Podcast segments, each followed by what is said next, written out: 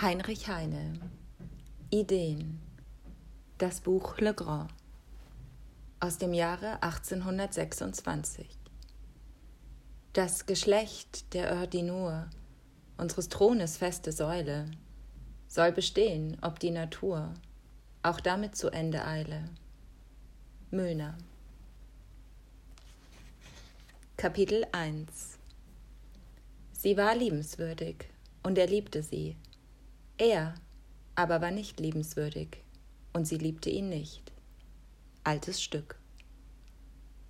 Madame, kennen Sie das alte Stück?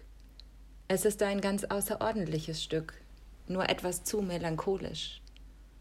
Ich habe mal die Hauptrolle darin gespielt, und da weinten alle Damen, nur eine einzige weinte nicht.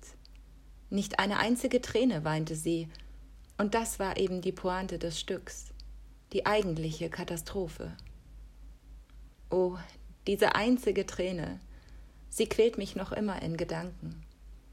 Der Satan, wenn er meine Seele verderben will, flüstert mir ins Ohr ein Lied von dieser ungeweinten Träne, ein fatales Lied mit einer noch fataleren Melodie. Ach, nur in der Hölle hört man diese Melodie.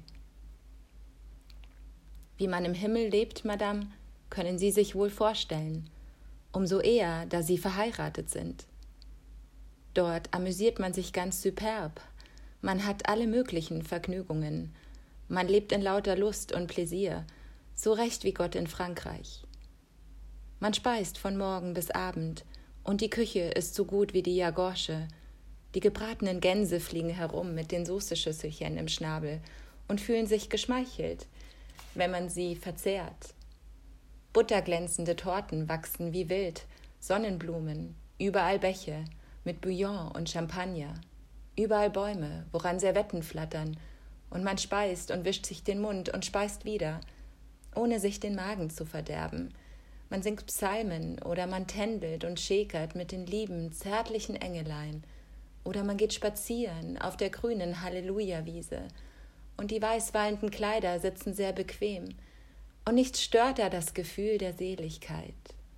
Kein Schmerz, kein Missbehagen, ja sogar wenn einer dem anderen zufällig auf die Hühneraugen tritt und Excusez ausruft, so lächelt dieser wie verklärt und versichert Dein Tritt, Bruder, schmerzt nicht, sondern au contraire, mein Herz fühlt dadurch nur desto süßere Himmelswonne. Aber von der Hölle, Madame, haben Sie gar keine Idee. Von allen Teufeln kennen Sie vielleicht nur den kleinsten, das Beelzebübchen Amor, den artigen Croupier der Hölle, und dies selbst kennen Sie nur aus dem Don Juan, und für diesen Weiberbetrüger, der ein böses Beispiel gibt, dünkt sie Ihnen niemals heiß genug. Obgleich unsere hochblöchlichen Theaterdirektoren so viel Flammenspektakel, Feuerregen, Pulver und Kolophonium dabei aufgehen lassen, wie es nur irgendein guter Christ in der Hölle verlangen kann.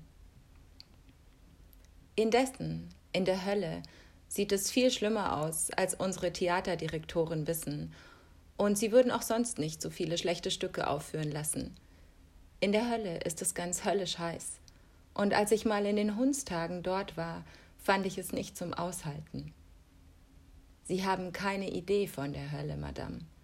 Wir erlangen dorther wenig offizielle Nachrichten dass die armen Seelen da drunten den ganzen Tag all die schlechten Predigen lesen müssen, die hier von oben gedruckt werden, das ist Verleumdung.